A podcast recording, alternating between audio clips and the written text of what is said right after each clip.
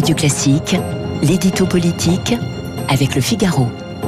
Et surtout à 8h11 sur Radio Classique avec Guillaume Tabar. Bonjour Guillaume. Bonjour Renaud. Dans un entretien au magazine Elle, Emmanuel Macron s'alarme d'une société qui se racialise. Que veut dire le chef de l'État, Guillaume? Rien, je vois la société se racialiser progressivement, dit effectivement Emmanuel Macron dans Elle, en dénonçant une logique intersectionnelle qui fracture, tout.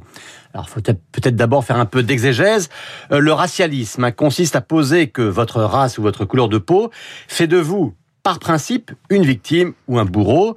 Euh, si vous êtes noir, vous êtes par principe victime du colonialisme occidental, et si vous êtes blanc, vous êtes par nature complice de la colonisation des siècles passés, euh, d'où hein, ces gestes de repentance en permanence exigés, d'où aussi ces réunions réservées aux non-blancs et ainsi de suite. Et ce qu'on appelle l'intersectionnalité, c'est établir une équivalence entre différentes formes de discrimination. Donc noir aujourd'hui, on le disait, vous êtes victime de la colonisation d'hier. Femme, vous êtes là encore par le fait même victime du patriarcat, etc. Et c'est contre cela que s'élève le président de la République en rappelant à juste titre qu'identifier quelqu'un à une race, à une ethnie ou à un genre, c'est l'assigner à résidence, euh, c'est l'enfermer dans un particularisme, alors que lui, et j'ajouterais même tout républicain et même tout humaniste, euh, se situe du côté de l'universalisme. Oui, mais Guillaume, sur ce thème, n'avait-il pourtant pas lui-même tenu des, propos qui avaient fait polémique? Et si, hein, c'était dans un long entretien à, à prétention quasi philosophique dans l'Express en décembre, il avait parlé lui-même de privilège blanc, euh, expression emblématique s'il en est de cette fameuse pensée racialiste. Il avait dit qu'être un homme blanc permettait d'obtenir un emploi ou un logement plus facilement qu'une femme noire.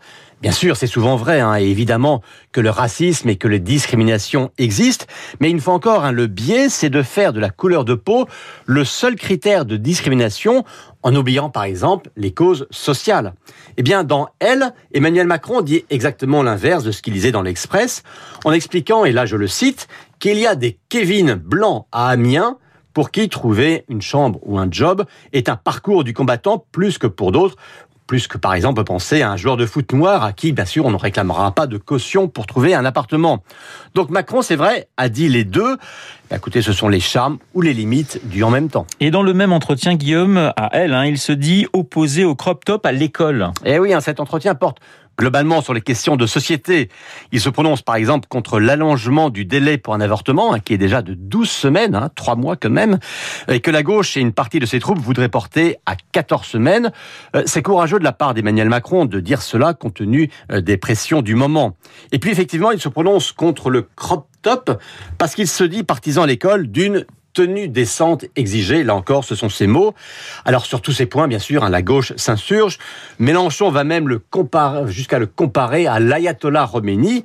Bon, en tout cas, Macron, le progressiste, envoie cette fois un message plus conservateur. Vous le voyez, hein, selon les moments, selon les déclarations, eh bien, ce ne sont pas les mêmes qui s'indignent ou qui s'en félicitent. L'édito politique signé Guillaume Tabar.